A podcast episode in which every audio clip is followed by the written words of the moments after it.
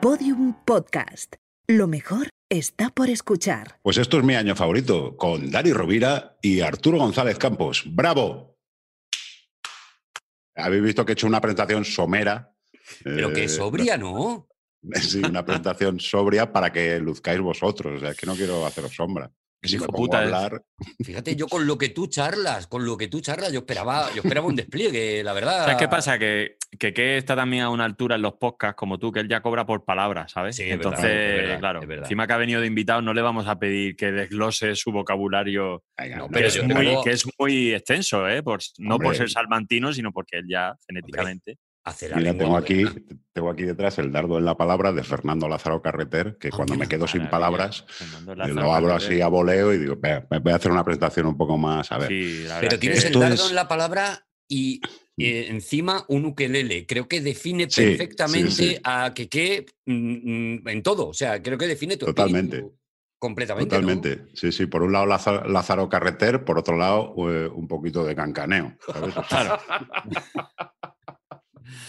Es la única persona que podría tocar una cosita de Chopin al ukelele, ¿no? Es Exacto, como, sí, es sí. como bajar, bajar al, al suelo lo, lo- lo celestial. Muy bien. Tampoco Sí, tentemos al diablo porque que, tiene eh, muchísimas virtudes. eh, ahora probablemente pasemos horas glosándolas, pero como le des mm, la mechita para ponerse o a tocar o a cantar, No, no, no, eh, a que, no lo callas. Uf, No, no, no, lo hagáis, no. no lo hagáis. No, no, no. Pero a él, le pasa, a él le pasa lo que me pasa a mí, que basta que me lo pidas para no dártelo. Sí, no, no, no. Sí, sí, sí, sí. Eso, eso Ahora me eh, arrepiento un poco. Ahora quiero hacer una presentación más. Venga, a ver. ¿Quieres Esto volver es- a empezar otra vez? Espérate, Hacemos- venga. hacemos lo que- un, segundo. Hacemos lo que los cómicos llamamos la, la doble, La- exacto. Doble la, doble aplauso. entradi- la doble entradita, ¿eh? Bueno, ahora hablaremos de la doble entradita, esta Venga, venga, odiosa. venga. A ver, a ver. Eso lo tenía que hacer el Rancius. Esto es mi año favorito, uno de los mejores eh, podcasts actualmente de Podium Podcast, con el insigne Dani Rovira y el excelso Arturo González Campos. Bienvenidos, bienvenidas, disfruten de este podcast.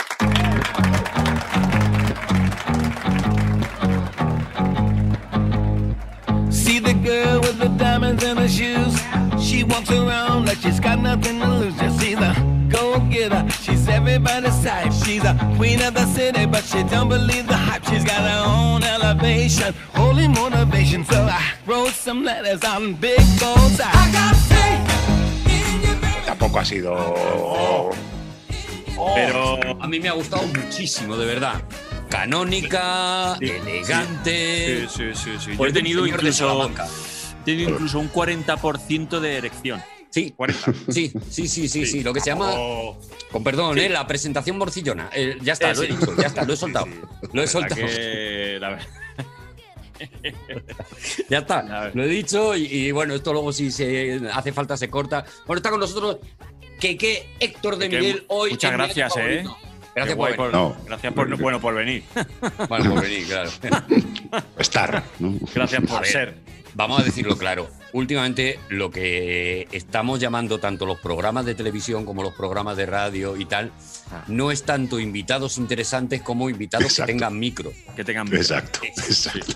Esto explica, por ejemplo, que yo eh, eh, haya estado en Locomundo, por ejemplo. ¿sabes? ¿Por qué? Porque tengo sí. micro y cámara, o sea, pero nada Ah, más, ¿no? O sea, ¿quieres decir que ahora un poco, eh, un poco el- se, se está creando como un gueto audiovisual? Ahora mismo, el que ver, tiene, el que el que echa- tiene echar la la, vista atrás.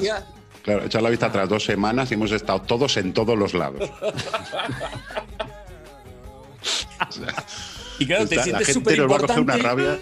porque dices, jo, me han llamado para Leitmotiv. Y, y luego dices, "Mm, me han llamado porque tengo cámara y micro, Porque nada aquí- más. Claro, eso es como eso es como si yo te cojo 15, 15 artistas de estos así poperos de ahora y dices, te doy 15 y fijo que todos han hecho un tema con todo. Exacto. Una Rosalén, Rosalén, incluida. Hoy me he preguntado 80 veces que por qué. Todos Claro, han hecho con Rosalén y luego ya, después, Y entre luego ellos. ya, bueno, por esporas se ha ido todo. Ah, de verdad que la, la- la época tan bonita Pero que estamos viviendo. de además, de que tengas un micro, que, que es que nosotros de toda la vida en este programa te hemos tenido en, en muy alta estima. la Se te ha venerado sí, siempre.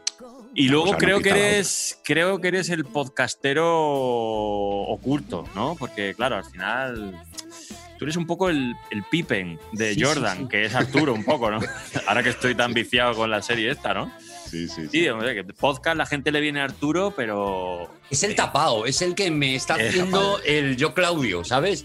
O sea, que tienes una hoja de Excel en tu casa con, con las, con, con los horarios de tus podcasts. Pues Hijo mira, puta. Os informaré que este es el tercero que grabo hoy. Hoy.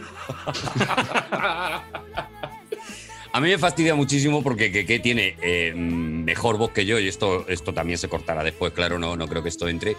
Y, y claro, que este tío se ponga a hacer podcast, para mí es, pues eso, yo tengo el aliento en la nuca todo el rato de, Claro. de que, claro. ¿qué? Mi presencia. tú, tienes- ¿Y qué ali- tú tienes, tú tienes una voz muy radiofónica, Arturo. Yo muy sí, bonita, yo sí. muy melosa. No, sí, pero no comparemos. que- que- Por no hablar de tu físico, quiero decir, no quiero entrar en ese tema, que eso, eso ya es una gloria. Es que sobre eso, claro, es que sobre eso hacemos un programa el día que os dé la gana. Exacto, Pero no, claro. pero no es algo que nos hemos reunido. Ah, A ver, Claro, tú tienes una voz que no. que es eh, tipo Pepe que es una voz impresionante, pero es que encima luego le ves y claro, te llevas una impresión. Es Una voz tipo Pepe Isber, es el piropo más raro. y te llevas una impresión, es el, el piropo más ambiguo también de la, de, de la vida, ¿eh? En la voz de Pepe Isbert, es como si te tuvieran que estar haciendo una maniobra de Heilich constantemente. ¿eh? no, que va, la tienes muy, boni- la tienes muy bonita. Hoy va a ser complicado encarrilar porque eh, somos muy de charlar los tres, nos llamamos bien los tres y va a ser muy difícil encarrilar y darle a esto Ah, contenido. encarrila, encarrila, Arturo, encarrila un poco. Voy- Carrilado. voy a intentar encarrilar, a ver. El año favorito de eh, Héctor de Miguel de Queque y a mí me ha dejado muy loco y nos tiene que explicar por qué es año el año 2002. Pues mira, mm, te lo voy a resumir en una frase. Eh, porque te conocí a ti, Arturo. Pero tío, pero tío, la profunda emoción ahora mismo. No la has visto venir esa, ¿eh? No lo he visto venir. Os dejo un poquito de intimidad. Eh, hombre, a ver, eh, si pudiera echar la cortina un, un momentito, Dani, ¿sabes? Claro, hombre, cómo no. Tú y yo, así Dani, ¿en qué año nos conocimos? ¿2005 fue? No, 2000. Tú y yo ¿cómo nos está? 2008. conocimos, estamos eh, pss, 2008. Bueno, si te metes en Google y pones estas no son las noticias, Sí, Claro. que pre- es- esa es mi, mi fecha de saber cuánto, cuánto tiempo llevo en Madrid. Pero sí, yo creo que 11 años Mm. o por ahí. No, Arturo más, claro, Arturo. Pero claro, Claro, en el 2002 una cosa llevó a la otra. Club, Mm. el club de la comedia, ¿no? Exacto. Claro, yo, mm, a ver, lo he elegido por razones personales que luego os explicaré y por razones también, ya sabéis que siempre tengo presente a España. O sea, decir, Sí. España, que no eh, para presente. mí, yo ahí soy Claro. un amuniano, pero Claro. no como Vox, quiero decir, yo no. eh, en un sentido profundo. Claro, eh, en un sentido, y entonces sabéis Que que somos- 2002, animales. No, no, no. Somos que no tener, españoles. vamos, no tener presente Y si no a tienes España, presente a España, no eres persona. Claro. Durante las 24 Claro. horas del día. Eres un animal. Tienes presente. Porque un corzo, un corzo, un corzo que va por, por la provincia de Badajoz y pasa a Portugal, al corzo le sesúa la polla. Claro, Al corzo da igual porque el corzo dice, pues, pues es portugués, pues es Portugal. No, no. ¿Qué nos diferencia de los animales? España. España, España es lo que nos diferencia de los animales. La frontera. España es muy importante para muchísimas cosas. Sabéis que, por supuesto, es el lugar donde nació Jesucristo. En fin, eh, eso Sí, es, señor. España es. Efectivamente. es- y en 2002, el 1 de enero de 2002, eh, Uno de enero del 2002. empezó, a- a- empezó el euro en España. Es verdad, sí. Y eso nos lleva a muchas cosas, porque, claro, veníamos ya del Aznarato, venía desde el 96, Aznar gana las elecciones en el 96, Oye, y, Y y- y nos quitó la mili, ¿eh? Nos quitó la mili, efectivamente. O sea, fue- que de toda la lista de cosas buenas, esa Exacto. es la única. Es la única. Muchísimas cosas buenas. Quizá llevado también por su alianza entonces con, con Puyol y, y Arzayus y algunos nacionalismos. Una alianza curiosa, por otra parte. ¿Por qué me daba a mí que nos íbamos a meter hoy en jaleos con, con que, que ya está, ya está, mano suelta, ya está? No, no, no, no. No lo voy a llevar por ahí. Pero sí, sí me gustaría decir una cosa, que es que Aznar eh, en el 2000 eh, saca mayoría absoluta, con lo cual ya no depende de nacionalismo ni de nada. Y él, creo que de manera muy inteligente, eh, se plantea cómo puedo hacer yo que un país que normalmente, normalmente tiende a la izquierda, sociológicamente, hasta ese momento era socialista, ¿cómo Tendenciosa. puedo, sí, claro, ¿cómo puedo hacer que se vuelva conservador? La mejor forma de hacer que la gente se vuelva conservadora es que tengan algo que conservar, como la propia palabra indica. Claro. ¿Cómo tener algo que conservar? Que se compren una casa. Y entonces, eh, en el 2000, en la segunda legislatura de Aznar, liberaliza el suelo. ¿vale? Entonces tú ya no tienes que pedir permiso a ninguna en ningún sitio para construir. Simplemente si ese suelo no está protegido, porque no es parque nacional ni nada, tú puedes construir. Y entramos en esa burbuja loca inmobiliaria, que luego nos llevó a otras cosas que si queréis también entramos, eh, y todos o ca- casi toda España se vuelve conservadora, es decir, propietaria de un piso. Acojonada. Claro, Claro, claro, y sociológicamente el país ya no, ya tan claramente no es de izquierdas, sino que ya tiene algo que conservar, se vuelve más conservadora. Y decía lo del euro porque también eh, el euro eh, mm, contribuye a, a la burbuja de muchas cosas, porque el café costaba 100 pesetas y de repente cuesta un euro y los pisos igual, se vuelve eh, toda una escalada loca de precios. Hay una, y- una pero- redondina, una redondina y al alza muy loca, ¿eh? Pero Claro, perdóname, no, yo total. contado así, que, que a mí me parece y- y una idea genial. Una idea genial puede ser luego de resultados buenos o malos o tal, Claro. pero es de genio, ¿eh? eh, por parte de Aznar es un movimiento bastante inteligente, yo creo. Es es brillante. Es Sí, sí. Y, que, y luego la mierda, la mierda se la comió el de detrás, como suele pasar Eh, con los exactamente, y pedos. luego el que venga detrás, que arre. Creía que ibas a decir que, eh, eh, que cuando llegó Aznar y, y como la gente era como muy tendenciosa, no sé, como que cre- creía que ibas a decir que mandó a Contreras a Estados Unidos a que trajera el Club de la Comedia. Porque como que has unido mucho a Aznar con el Club de la Comedia, y digo, Sí, sí, ¿qué sí. relación habrá? ¿Te imaginas? Sí, sí, sí. Bueno, eso, eso ya entraba, claro, entraba más en la parte personal, que es que eh, yo, yo gané el certamen de monólogos de 2001 y entonces en el año 2002, probablemente un par de días después de mi cumpleaños, que es desgraciadamente es el 6 de enero, El 6 de enero, qué pena. Qué pena, pues el 8 de enero mm, llegué a Madrid con el atillo lleno de ilusiones y un Seat Ibiza Ay, de segunda Una mano. maleta llena de sueños. Y un birrete, Exacto. para que se supiera que era de Salamanca. Exacto, exacto. Y, y me fui a vivir a la calle La Palma con dos italianos que estaban loquísimos. Y, y es es verdad que no es una historia épica, porque yo ya vine con un trabajo, sabía que iba a ser guionista de Globo del programa de la noche con Fuentes, por eso lo de que conocí a Arturo González Campos, puesto que me duró bastante poco, porque había que entrar a las 10 y yo no era capaz. Ya entraba yo, que, que no te preocupes, ya entraba yo por ti, ¿vale? Joder. Y ya me Eso iba yo a las estás- 8 de la tarde o a las 10 de la noche por ti, no te preocupes. Claro, esa era otra, que yo a las 6 decía, bueno, es que tengo unas cosas que hacer. Y- Es que, es que yo tengo jaleo, yo decía, y yo también, que qué, estoy... Ay, qué, buen, qué, bien, qué buen encuentro, ¿no? Qué, buen, qué bien, ¿no? Sintonizados Sí, los sí. dos, ¿no? A ver, a Bueno, ver. hay, hay que decir que yo no conocía a Arturo González Campos, conocía al doble de Arturo González Campos, que era el que en aquella época.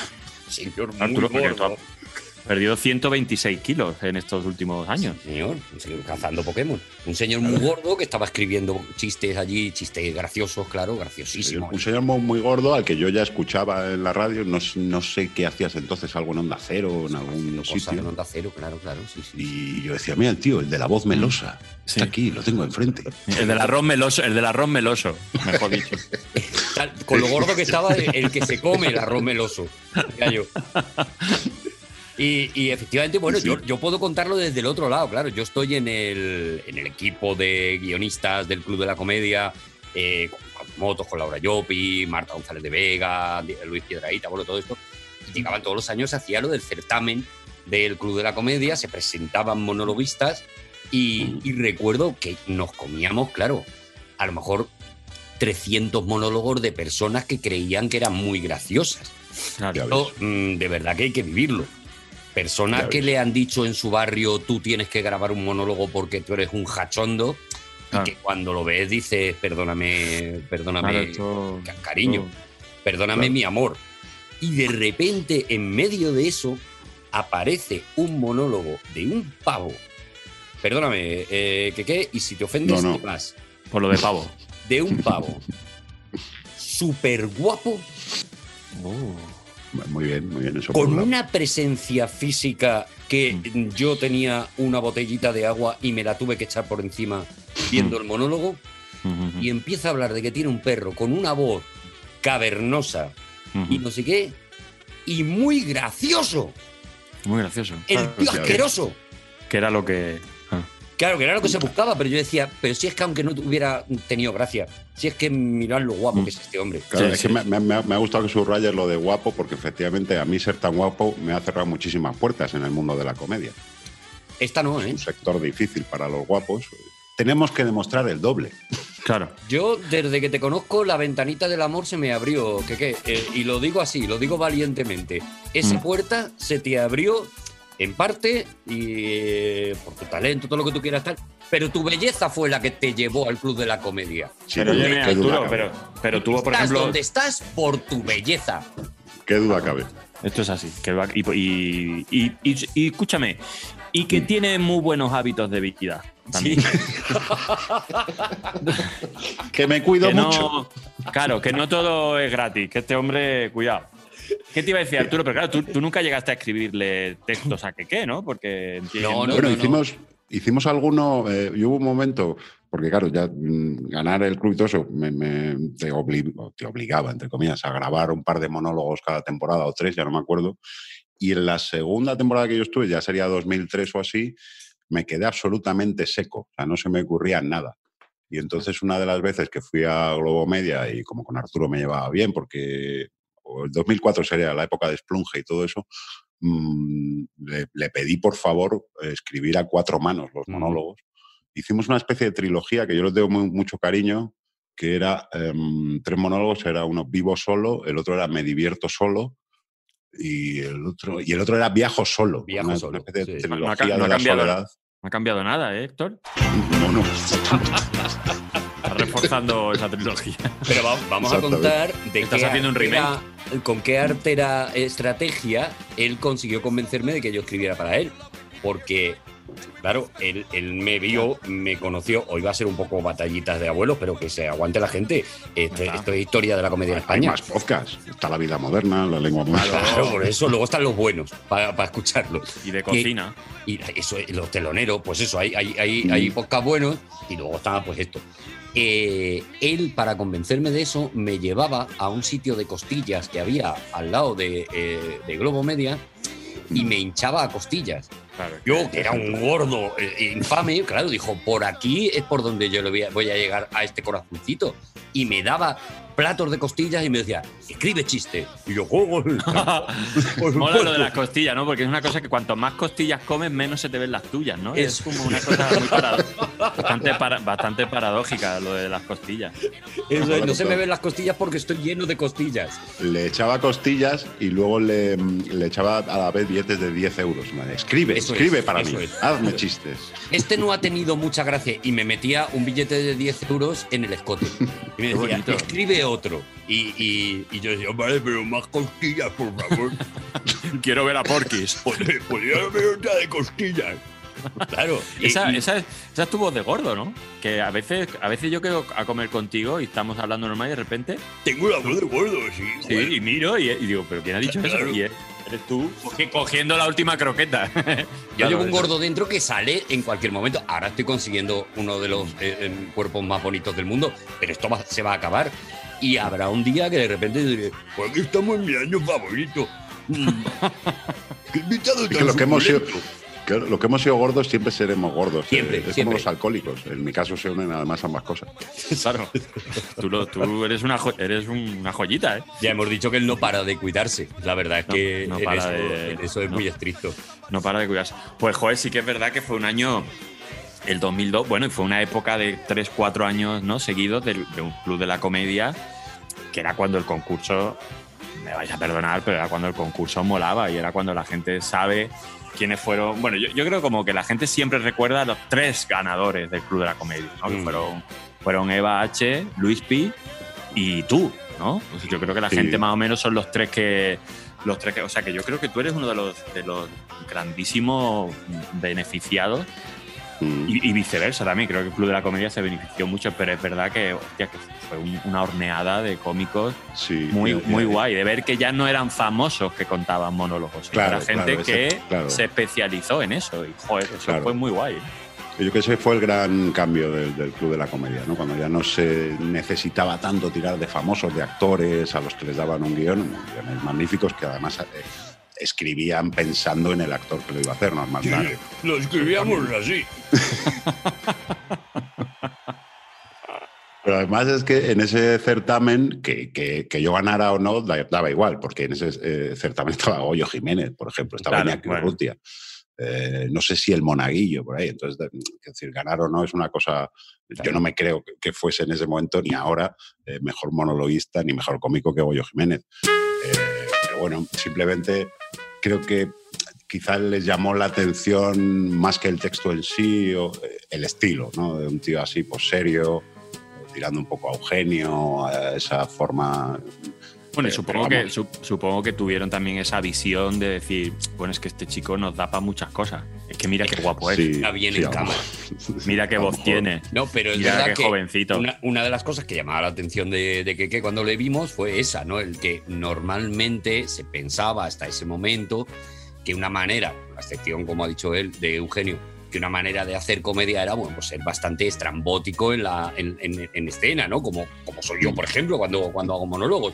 Y él, de repente, planteaba una manera diferente, que era un tío hiper secote, pues eso, pues un, pues un salmantino contando cosas de Salamanca. perros. Salamanca, ¿Cómo va a fallar eso?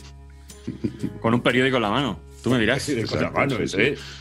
Con chiste, tenía con el chiste más faltón que, que he hecho eh, probablemente. Bueno, he hecho muchos chistes faltones en mi vida, pero ahí ya había una declaración de intenciones cuando decía que para educar al perro había que untar el periódico en pis, ¿no? Cuando se meaba en la casa, Mm. eh, untar el periódico un poquito en pis y darle en el morro con el periódico y que yo lo hacía con el mundo porque no hacía falta untarlo en pis, ya olía a mierda. Eso Es me acordé es un- mucho cuando hace dos años me hicieron la entrevista de la contraportada en El Mundo. Es un clásico, claro, ese chiste es maravilloso, por favor. Diciendo, por fin huelo a pis. Por fin he conseguido oler a pis. Qué maravilla. Pero yo creo que ya todos hemos trabajado en sitios que hemos puesto a parir antes, o sea que da igual. No, sí, Es verdad. Bueno, y nos pasa, nos pasa ahora que, que, joder, después de tantísimos años trabajando, hay una parte de que el cómico pierde un poco de libertad, que cuanto, entre comillas, mejor te va y más gente conoces y más tejido social y artístico tienes, yo me corto mucho de hacer chistes de según qué persona, pues porque o ya la conozco Exacto. o sé que me la voy a cruzar en cualquier momento. Entonces, Sí. como cuando yo ya en público hago un chiste sobre alguien o en un teatro, sé que de alguna manera ese alguien le va a llegar. O- el- eh, y, y- y bueno, pues ya está. Y ahí tienes dos, dos opciones. O tiras para adelante o no tiras para adelante. A mí me pasó, y lo puedo decir, y, y- él lo sabe, que yo hacía años usaba un, hacía un chiste sobre Fran Perea, ¿no? De, Claro, sobre, sus, sobre sus dotes actorales y demás. Entonces hacía un chiste sobre, bueno, Antonio Bandera, malagueño, actor, total. Bueno, hacía, no, no hacía mucha sangre, pero sí era el típico chiste de comparar a Antonio Banderas como actor a Fran Perea. Y, y en aquel momento era, pues, pues como Falete lo pudo ser en su día, o como gente que de repente, en según qué cosas de- de comedia, son el blanco fácil, ¿no? Entonces, pues eh, aquí lo fácil es soltar un chiste de Fran Perea y a volar. Claro, y fue un monólogo que, que luego llegó el Club de la Comedia, lo pude hacer, ya un montón de visualizaciones y llega el momento en el que Dani Rovira va a hacer una serie. Y en el reparto está Fran Perea. Claro, y al, final este mundo es muy chico y claro, como monologuista era muy raro que alguien no, haya, no hubiera visto en aquella época los monólogos eh, por YouTube y, joder, si te hacen referencia, ya era la época de las redes sociales donde... Y fue así, y fue así yo pues nada más conocer. ¿Y cómo es el momento en el que te encuentras con Fran Perea? Yo me, ¿Cómo me, es me ese quise, me, quise, me, quise, me quise adelantar. O sea, era como. Bueno, pues antes de que, digo, supongo, o, o si no lo sabes, lo vas a saber ya, digo, tío, que yo en un monólogo un día te metí un poco de caña, pero bueno, ya está. Es- espero que no te lo tomes a mal. Y, y luego al final me lo tuve que comer porque que compartí, compartí una temporada y media de una serie con un, con un tío que, que no solo es súper currante, sino que es un actorazo de puta madre. Y hace- aparte es que mm, hasta compartíamos camerino y todo, porque éramos compañeros de piso, malagueños. Quiero decir, este fue el primer ejemplo. Estás diciendo, Daniel ahí- Rovira, perdóname que interrumpa la conversación y la historia, que es preciosa, que tú has visto a Fran Perea desnudo. Eh, pues, pues, a- bueno, a, a un 80%. que A un como hemos 80% quiere decir, mm, hemos visto, ¿le has visto el Perea? no. Eso ¿No le has visto el Perea a Fran Perea? Pero cuidado, cuidado con la voz de Fran Perea, ¿eh? Suele haber una Sí, similitud también, entre voz y. También es un poquito de, de- de- de que me. Pues de sí, me pasa. Pasa eso, lo Me que tú dices, que que, que, dices, bueno, pues venga, una entrevista con el mundo, y dices, hostia, la caña que os meto. Bueno, eh, es, Pues, es, es- es- es el precio, es el precio de, de- de- de que te vayan bien las cosas. Y, joder, y hay muchos chistes que yo me callo ahora. pues, joder, es que este es colega de fulanito. ¿Qué necesidad? ¿Me, me- me pesa? ¿Es tan bueno el chiste como para buscarme una enemistad? Esa es la clave, es, para mí esa es la pregunta. Pues es tan bueno, o sea, la comedia se justifica por la propia comedia. Oye, vamos a hablar luego de 2002, pero es que hay, hay es. muchas cosas, claro. Es que hemos abierto un melón, que es la llegada del monólogo en España. Y yo qué Sí. sé, que de repente esto puede ser uno de los monográficos que tratemos hoy, porque efectivamente en ese momento todos eh, nos pasábamos los días enteros en el coche yendo de un sitio a otro, normalmente de Murcia a Murcia. eh, a- De Murcia a tu casa.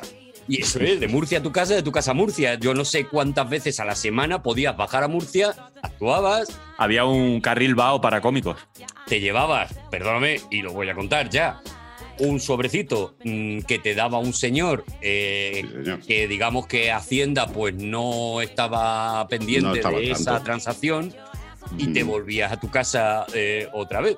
Estamos Sí. en una época en la que el monólogo es, primero, un éxito, o sea, en cualquier bar de España hay un tío que pone cuatro cajas de Coca-Cola para abajo, le echa encima, o dos, si son pequeñas, y mm, dice aquí se puede subir un monologuista y todos los bares con monólogos se llenan y eso empieza a generar primero una industria y segundo una pasta eh, eh, importante, ¿no? O sea, y, Sí. es por ahí en ese 2002, ¿no? Sí, y yo creo que va de la mano, que esto lo hablamos alguna vez en la vida moderna, va de la mano de la burbuja inmobiliaria, porque muchos de esos eh, promotores inmobiliarios que también tenían su dinero de aquella manera, pues una buena manera para, para lavar dinero o para que Hacienda no sospeche cosas es abrir un bar.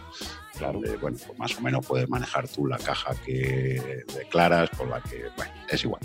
Eh, y otra buena manera de quitarte ese dinero o de blanquearlo no sé qué, pues es traer actuaciones. Se puso de moda el monólogo y, y efectivamente se bajaba mucho por la zona de Murcia, Almería, todo, casi todo el Levante, que es donde también la burbuja inmobiliaria hizo estragos. Eh, pero hay, eh, hay que reconocer que sí que ayudó a que se estabilizase el género. En un Yo creo momento que en fue el la- público No tampoco estaba educado en el género. Bueno, independientemente de, de la burbuja y por las razones por las que se provocó, que efectivamente creo que son esas, creo que es la época desde el 2001-2002 hasta casi casi el 2010, podríamos Mm. decir, 2012, son 10 años en los que yo puedo contar a gente que me pregunta por mi profesión, decir, bueno, es que hubo una década en este país donde había un circuito de comedia, ya no hablo de teatros, que ya se estaban empezando a abrir a programar Sí, ahí eh, costó un poco más. Sí, costó un poquito más, o eran en Madrid o eran muy famosos, o si no tenían que ser en ayuntamientos y en horarios un poco introspectivos. Pero había un circuito de comedia, de salas, que no tenían nada que envidiar a un teatro de, de mil. Bueno, porque eran más pequeñas, pero es verdad que Claro. Eran unas salas que ya no eran bares, pero tampoco eran teatro, eran salas que se estaban empezando a especializar. Especializado. Y me sí. acuerdo, y nos podemos acordar de un montón que han durado muchísimo, algunas de hecho todavía siguen, como El Paso en Talavera, como la Sala Ópera de Valencia, en Gijón, en Asturias, había muchísimo, en Murcia. Y, y- y yo creo que som- somos muy afortunados, más allá del boom, de, sino que hemos podido Sí, vivir sí. un circuito de comedia donde había una media de 50 o 60 salas buenas que programaban Mm. todas las semanas. Y era un momento en el que si nos conocíamos los cómicos era por, es- por, por- por- ese vuelo de la mosca que hacíamos constantemente y lo más normal era que tú un jueves salieras de tu casa a hacer un bolo en Murcia y te enteraras de que el viernes había un compa- estaba yo qué sé o vaquero en el pueblo de al lado y, y eso era y era muy bonito yo me he tirado 10 años así ¿eh? Sí, sí, y además eh, feliz, se pagaba bien, feliz. y se pagaba bien. Pues quiero decir que aunque no fueras famoso ni conocido, tus Te pagaban, 300 sí. euritos te, hacías, te hacías un nombre en el circuito de comedia. O sea, yo ya prácticamente estaba dentro del circuito cuando yo apenas había grabado un par de monólogos en Paramount Comedy. O sea, que a mí al final te hacías, te hacías conocido de que si ibas a una sala, Albacete, por ejemplo, a la sala Príncipe, creo que se llamaba, ¿no? Y, Sí. y ibas y gustaba, pues el dueño te decía, pues te doy dos fechas más. eh, dentro de tres meses y dentro de seis. Y la gente que venía a verte era gente que te había visto en ese momento. Entonces, te ibas haciendo como famoso, pero por locales. Y era, era un lujo. It's been a long time. Yo recuerdo una, una noche en Murcia eh, eh, preguntarle a uno, al local donde yo iba a actuar, preguntarle cuántos cómicos hay esta noche actuando en Murcia y decirme en Murcia capital ahora mismo hay 14 cómicos, o sea, había 14 salas actuando a la vez. Tal. Luego, claro, salías y empezabas a llamarte, pim, pim, pim, pim, pim, pim, y bueno, las noches se complicaban y no vamos a contar eso porque, porque ha habido noches muy difíciles, menos yo que me iba a la cama enseguida, porque yo Sí, lo tú que siempre has era cenar, Comer costillas. comer costillas, echo de menos a que qué, que, que Me daba costillas. En aquel año de 2002, claro, yo empecé a salir eh, semanalmente en La Noche con Fuentes, eh, con un, un personaje que nos inventamos ahí, una especie de becario y tal. Y entonces me, llamaron para actuar, eh, de es igual la provincia. Y cuando llegué al bar ponía, eh, esta noche, actuación, no sé qué, qué, qué, con K y tal, pues da igual, a mí eso me da igual como lo escribiera. Y ponía debajo, el de Fuentes. Muy bien. Bueno, bueno, bueno, bueno. Claro. Claro, no, sin decir, sin decir nombres ni nada, nosotros hemos pasado por, por programadores, unos mejores que otros, pero claro, programadores que tenían que vestir, eh, vestir la situación de decir, mira, te van a pagar de puta madre, pero esto es una mierda, a ver cómo lo digo, nadie te conoce. Y de, a mí me han llegado a presentar como actor de yo no sé qué película internacional, te estoy hablando de hace 12 años, ¿eh? Incluso una vez me llegaron a presentar y, y seguro que los dos estáis pensando en el mismo programador, pero no lo voy a decir. Cosas como eh, esta noche del Club de la Comedia, que yo no había salido todavía en el Club de la Comedia, pero daba igual, o sea, todo el mundo del De Club de la todo el mundo había el- salido en el Club de la Comedia. eh, Dani Rovira Malaño, el campeón nacional de comedia del año 2000, no sé qué, campeón nacional de comedia, digo, pero sí que eso no existe. Pero era como que intentaba a cada cómico, le, le engrosaba el currículum. Claro. Y te partir.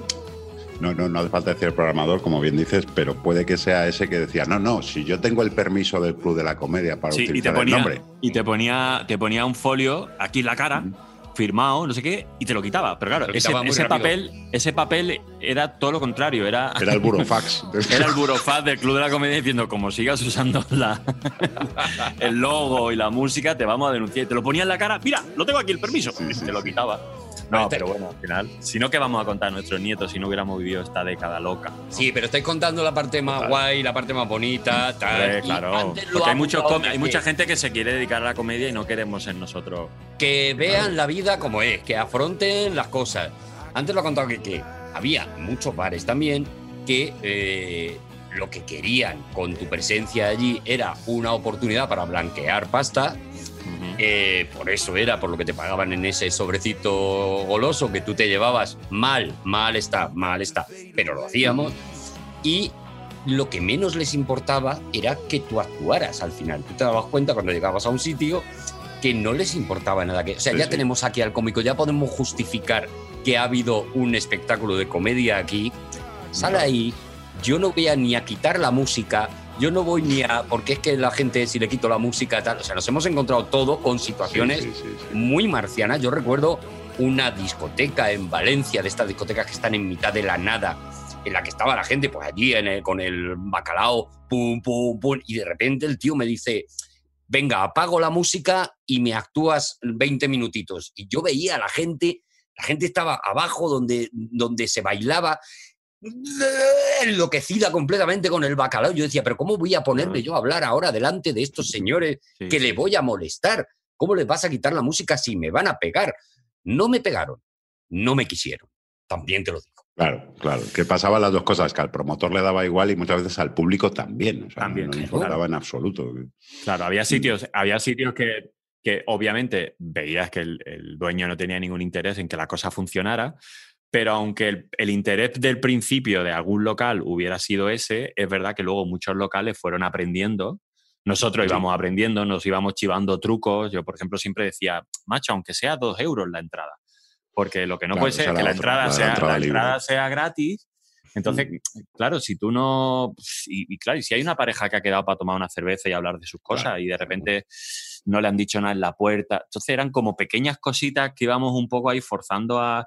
y, y- y, tío, quedaron salas muy, muy guapas donde se pagaba una entrada, donde se invirtió en un escenario, en una iluminación, donde había el hecho de que siempre pusieran la misma música, que la gente asociara. Y, y desde aquí. Sí, la de oye, los pues- Blues Brothers. La de, la de los, Blues Blues. Brothers. No, no. O, o Benny Hill, o Benny Hill, sí. Pues volvéis otra vez a la visión bonita, tal, y yo mi obligación es llevarlo a la ruina, llevarlo Cuenta, a la miseria. cuenta, cuenta ruina, cuenta Llevarlo- ruina. No, no, malvado, no, no. Quiero que, quiero que nos contéis eh, eh, eh, vosotros, vuestros bolos peores, los que, los que no olvidaréis nunca, el marronaco Tengo en el que os tantos. visteis, porque te encuentras algunos, nos encontramos todos con algunos muy, muy terribles. No sé, ¿qué qué? A ver, Podríamos escribir un a ver, libro. a ver. Yo, yo tengo Claro, unos ¿no? cuantos, pero bueno, hay uno, sí, en esa zona de la que estamos hablando, eh, digamos que el- ya se me advirtió eh, cuando llegué allí, es que el dueño de esto es un italiano, Mm. Pues cosas de italiano que ya Al sabéis pie que de la tienden- montaña, claro. Sí, tienden a hacer unas bandas, en fin, bueno. Eh. Y se actuaba primero en un local que él tenía unos kilómetros del otro y la misma noche hacías como dos locales, Claro. uno en la capital y otro a, a 10 minutos. costa- en la Y- costa. Exacto, y el de la costa todavía funcionó un poco, porque la- era una especie de taberna irlandesa donde la gente estaba sentada y tal. Pero el de la capital, claro, estaba, prim- primero estaba anunciado a las 11, creo que a la una y pico empezamos. Ajá, Eh, claro.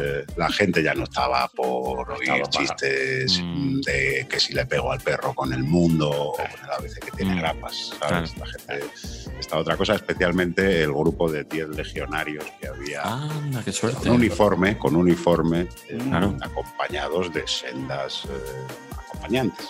Sendas. Estaban disfrutando muchísimo de mi monólogo, monólogo que duró, yo tenía que actuar 25 minutos, pues creo que hice 7. Ostras. Eh, porque ya cuando vi que algunos echaban la mano al cinto y que, porque claro, lo que decía Dani antes, ¿no? Vamos aprendiendo, una cosa que hay que aprender es también cómo eh, contestar al que te molesta, ¿no? Cuando estás actuando. Mm. Eh, yo, yo aprendí aquella noche cómo no hacerlo. Y, creo que no es buena idea, a lo mejor, a un legionario decirle ¿Con qué cuerpos cosas. del Estado a lo mejor hay que, Claro. hay que callarse? ¿no? Y mm, total, que me bajé del escenario me, y cobardemente me metí en el almacén del bar, le dije al señor, por favor, deme mi dinero y escólteme hasta el hotel. Escólteme hasta Salamanca. Uf, hasta la cama y me deja usted tapado y se queda un rato. A, a todo esto, el italiano no me quería pagar porque no había hecho el tiempo que estaba estipulado. En fin, fue todo Ah. muy bonito. Muy bonito. Y si son, o, o algunas son hostiles, porque se crean muchas hostiles cuando vas a actuar a un pueblo perdido, nadie te conoce, no hay interés ninguno, y es lo que tú dices, que qué. Claro, te puedes empezar a meter con uno. Yo siempre, yo al principio, claro, vas aprendiendo. Yo ya solo me meto con el que me está interrumpiendo, pero aún así no iré a por él a de huello hasta que no vea que toda la sala está de mi parte, que es súper importante. Claro, porque puedes caerle mal a la peña o de repente, uh, está todo el mundo en contra tuya y es muy peligroso. Pero luego te encuentras también ya no solo situaciones hostiles, sino situaciones absurdas. A mí me ha llegado a pasar, pues, igual que había una burbuja inmobiliaria, también verdad que los ayuntamientos, en esa época también Sí. los ayuntamientos, a, la- a- a poco que fuera un santo destacado, mm, te celebraban monólogos, eh, Seguida, seguida, castillo seguida. inflable y... Claro, porque iban construyendo, con la Mm. burbuja, iban construyendo también esos teatros desmedidos. Claro. El pueblo entero cabe dentro del teatro y Esas todavía tienen que llamar al, de, al Mm. del pueblo de al lado y tal, Claro. porque había como subvenciones y cosas Claro, para, para claro. ayudar a eso. Y había, había unos teatros donde cabían, pues eso, los sabandeños de canto. Claro, eh, bueno, nada más que tenías que ver, yo qué sé, el auditorio este enorme que hay en Zaragoza cuando se hizo la Expo de- del Agua. O sea, que yo me recuerdo que fui hace años con Xavi Franquesa y Leo Harlen y fuimos a esa sala y creo que fuimos de los primeritos que actuamos allí después de la, de la Expo. Y era un pedazo de, de- de- de- de sala de como de 2.000 personas. Una, dice, no, aquí se, de vez en cuando se hace ópera, ópera en, ópera en Zaragoza. Es una cosa que sí, que se estila Claro. mucho. Claro, No sé, en fin. Allí me pasó también Guadalajara, Ay, pues Dios. contratado por un ayuntamiento, de repente hay un anfiteatro en Guadalajara al aire libre y el ayuntamiento por las fiestas de no sé qué, y de llegar allí, estar todo montado, yo va- actuar en la parte de abajo del anfiteatro y luego como, como escalones hacia arriba y arriba había una terracita y había dos matrimonios como a 150 metros comiendo y me dice, venga, empieza. Y digo, pero sí, que no hay nadie. ¿Sabes lo que? No hay nadie. En un anfiteatro enorme, ¿eh? Nadie. Digo, pero ¿cómo? hombre, empieza y ya se va uniendo la gente. O sea, de verdad que los que hacemos monólogos sabemos que es que no tenemos el feedback de otra cosa que no sea el público. Porque esto le pasa a Amaral y entre Eva y Juan, pues se dan un poco el feedback, ¿no? Pero al, al no haber. na- Yo me tuve que tomar esa actuación como un ensayo. Un ensayo pagado, claro. Claro, porque yo de aquella vivía en Granada, digo, tampoco me he pegado aquí la paliza hasta llegar a Guadalajara. Era una época donde decía, mira, yo quiero cobrar. Eh, Porque eso me pasa hoy y digo, pues ahí te quedas, pues no cobro, pues no cobro. Pero yo no me pongo a, a este ejercicio mamotrético de, de- de pereza y de vergüenza. Es decir, y te pones a hablar a la nada. Los niños luego bajaron a la parte de abajo, cuatro niños correteando. Eso, eso- eso lo hemos vivido nosotros. es Eso lo hemos vivido todos, claro, sí, sí, sí. Es así, es así. por Luego con una noria al lado, los coches de choque. Hombre, o en una carpa y al lado suena Shakira y al otro lado suena Andy Luca y tú ti- tienes que estar gritando que son las 2 de la mañana en la feria de un pueblo de, de o, te, Córdoba. o te- o te paraban el monólogo porque iban a sortear un lomo. Y es que en un momento, un- eso me ha pasado. Sí, sí, un sí, momento y tú estabas allí diciendo, y las madres, porque entonces, la un momento, un momento, que es que ha llegado Claro, la claro. hora del lomo. Y de repente el lomo. público muerto empezaba, el lomo, el lomo. Y tú decías, están muertos por mí. O sea, Claro. solo, solo, solo sobro yo en esta fiesta. O barra Nadie más. libre, ¿no? Venga, barra libre y estás en mitad de, un- de un- de una, premi- de una premisa, ¿no? Y dices, bueno, pues Planteando una premisa. Claro que una cosa llevó a la otra, porque esa mm, burbuja inmobiliaria, por supuesto, también afectaba a los pueblos, a las ciudades, y cualquier pueblo de más de mil habitantes quería su sala multiuso, su teatrito, y si el pueblo de al lado ha hecho una de 500, tú hazme una aquí de 600. Sí, sí, claro, pues así está España, que una ardilla podría recorrerla de norte a sur saltando de salas multiusos y de sala multiuso, de rotonda en rotonda. o de cómicos que no llegaron, en cómicos que no llegaron. Ay, qué bonitos recuerdos, de Ay. verdad. Bueno, yo creo que. que- Bueno. ah, no, vamos, a, vamos al año 2002, ¿no? Porque claro, esto puede ser ya la reunión de los abuelos contando las No, porque- anécdotas de, Estamos muy de la de base. ¿Sabes qué pasa? Que este, este programa se está empezando a convertir en que charla con el invitado y al final no se habla. eh, eh, Claro, es que con ya- Flo y Flo empezó a hablar de la mili y, Y- casi que no hablamos del. Y no de- hablamos de del año, por eso yo creo que mm, ya vamos a meternos con el año 2002. Así que, eh, Daniel Rovira, te pediría que anunciases, que pusieses tu voz nasal, Hombre, que ya se ha supuesto. convertido en un mito en de este programa, 40. para preparar, eh, para presentar, perdón, el año 2002. Adelante, Daniel Rovira, con tu presentación. thanks to the thousands of souls who follow our movement in defense of civilization, and thanks to all those who hear this word to spread them all over the world.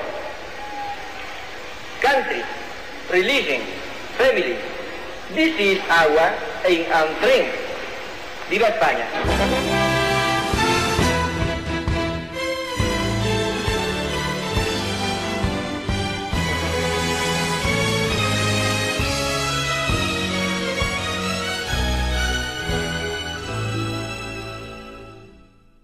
Año 2002 es considerado el segundo año del milenio. Para aquellos amantes de la numerología y la cabalística, decir que el 2002 es Capicúo, como el 1991, pero existió un día en el que eran las 20.02 del 20 del 02 del 2002. Ha sido la mayor combinación palindrómica de una fecha y con su hora Palindrómica de números, ¿eh? palindrómica de números. Y luego están los capicúos de letra. Eso hace 470 años que no pasaba algo así y ya no volverá a pasar hasta dentro de 112 años. O sea, eso es una cosa que tenemos que tener en cuenta porque también estamos hablando del año del caballo, según los chinos. Ese año, eh, lo más importante a destacar es, hay una carta del para caballo, ti. perdona, según los chinos y algunos músicos, pero es, perdona, sigue. No sé si Antonio Vega seguía vivo de aquella. Hay una carta para ti de Isabel Gemio, creo que ha sido el programa que ha revolucionado, revolucionado el año 2002, dejando, dejando en segundo lugar eh, acontecimientos como por ejemplo lo del Prestige, que fue una cosa pues, que apenas se habló, y eso sí, fue el año de la consternación nacional cuando nos invadieron el perejil. Un grupo de militares marroquíes ha tomado con dos tiendas de campaña y dos banderas la isla de Perejil, un pequeño montículo de soberanía española deshabitado y situado muy cerca de Ceuta. Había una bandera, en principio una bandera marroquí, luego se comprobaron que fueron dos, y que se había plantado allí una, una tienda de campaña. El gobierno español reacciona reforzando la seguridad. Despliega fragatas, corbetas, patrulleras y destacamentos en la zona del estrecho y de los territorios españoles del norte de África y Canarias. Es imprescindible volver al statu quo anterior a la ocupación de la isla. Los marroquíes son detenidos y llevados a Ceuta. Militarmente hablando, estábamos pues ante un claro supuesto de legítima defensa. Perejil volverá a ser un islote deshabitado. Vaya, vaya acontecimiento bélico.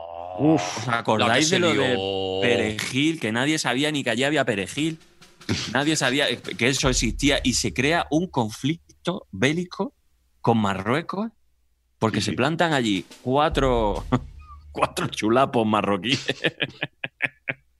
Cuatro Y claro- señores que iban de camping, eh, que dijeron, pues esa, eh, eh, eso estaba para nosotros porque ahí podemos hacer barbacoa y todo, porque no van a mirar. Y de repente eh, tenemos uno de, la- de los conflictos bélicos que últimamente más, más intensos que hemos vivido. Las ¿no? Malvinas de españolas, las Sí, sí, Malvinas. sí, sí, pero vamos, yo, hombre, yo he leído que es el primer conflicto armado del siglo XXI. Conflicto armado. No sé si en España Claro. o... pero- Que esto volvemos, nos pilla con Aznar al frente y, y le dice a Trillo, que era entonces, eh, creo que era Trillo, ¿no? El, el ministro de Defensa. eh, Yo Trillo no te- encargado de- no- mm, Sí, sí, sí, yo- seguro, seguro, sí. Yo no te digo trillo por no...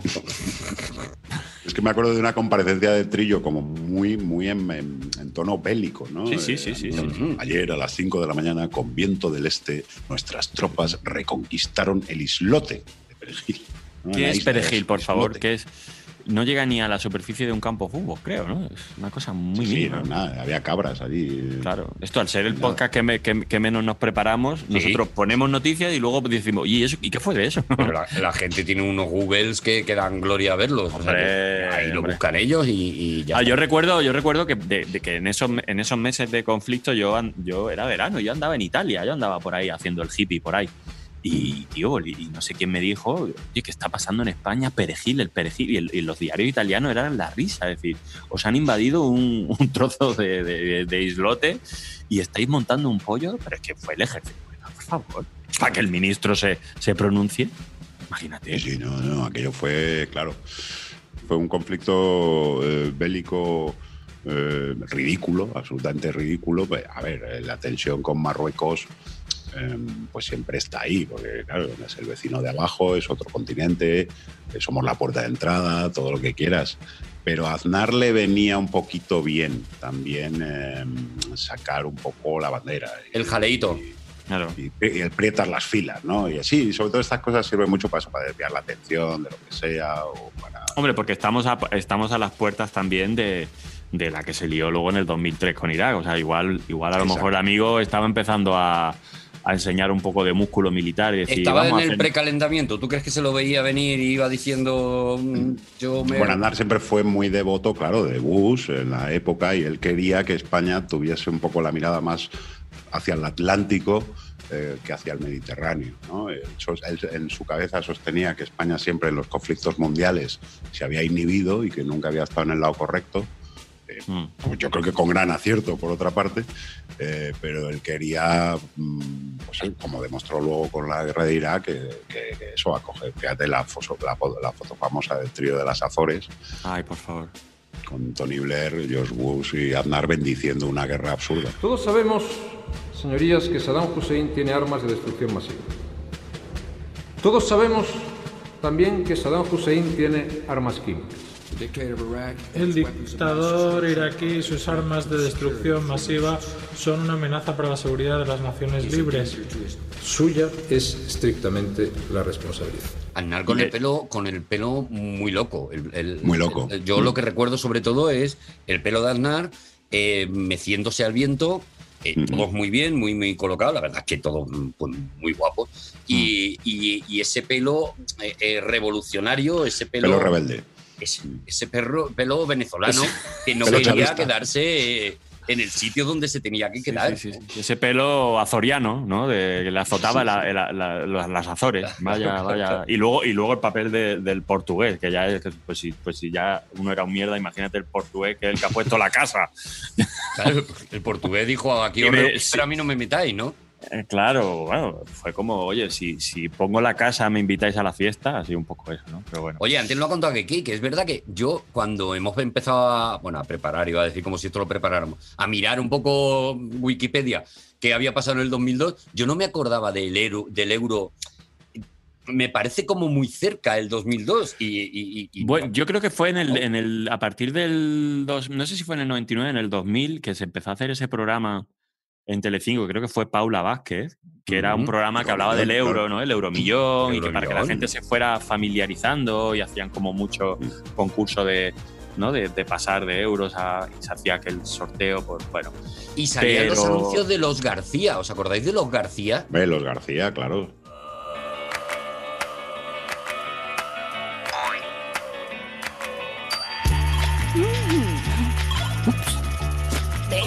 ¿Y yo qué? 3 euros que son. mm, vamos a ver, o sea, multiplico, me llevo de arriba, pongo ya. 500 pesetas. ¿A que no sabéis lo que estaba de oferta a un euro el kilo? Vosotros no habéis usado céntimos, pero en mis tiempos. Pero una familia de, de- de plastelina y te iban contando cosas, pues el euro, pues vamos a cambiar, tal. Y hubo Y surgió una industria también que era la de las calculadoras, eh, las calculadoras de euros. eso, la calculadora de euro. Tuvieron sus años y mira, alguien se forraría con aquello. Sí, yo creo que, creo que fue a lo largo del 2001 que se fue implantando el euro, pero como que llegaron a convivir las dos monedas durante Sí. meses, ¿no? Y luego te daban como un plazo, lo típico, pues hasta tal año. Hasta marzo creo que fue. Sí, Hasta puedes- marzo podías cambiar.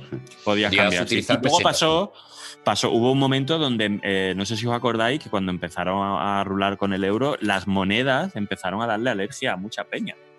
¿Así? Las monedas. hostia, no me no me acuerdo de eso. Sí, sí, sí, sí, sí, sí. Creo que tuvieron que cambiar. No sé si fueron las de euro y dos euros, pero creo, o, o las de o las de cobre o algo así. Hubo un momento donde tuvieron que cambiar un poco lo que viene siendo la posología del material, porque la peña le daba que te dé alergia al dinero, ¿eh? Yo Sí, me sí, excepto, acuerdo. los, excepto los billetes de 500, que esos no. No, eso no, No, provocaban pero- nada. Yo, yo me acuerdo de, de la noche de Nochevieja del paso del 2001 al 2002, es decir, cuando ya los bancos, a partir de las 12, tenían en los cajeros automáticos, tenían euros, las colas tremendas de gente para ser los primeros en sacar el euro. Porque hay gente que quiere ser el primero de cosas muy, muy ridículas. Y la Sí. gente se cogió, en vez de irse a un cotillón, que era lo que se llevaba en aquella época, los cotillones estos gigantescos de, de Nochevieja, que ibas allí, te pasabas una noche muy loca con barra Muy libre y te podías tomar a lo mejor media copa eh, haciendo colas durante toda la noche para conseguir llegar a la barra. Planazo. Era una maravilla que no sé por qué no se mantiene, no sé por qué no triunfó y te cobraban de repente 8.000 pelas por una noche y te decían 8.000 pelas por un cubata me renta. Me parece bien porque me han dado cotillón y, y chocolate malote a las 6 de la mañana.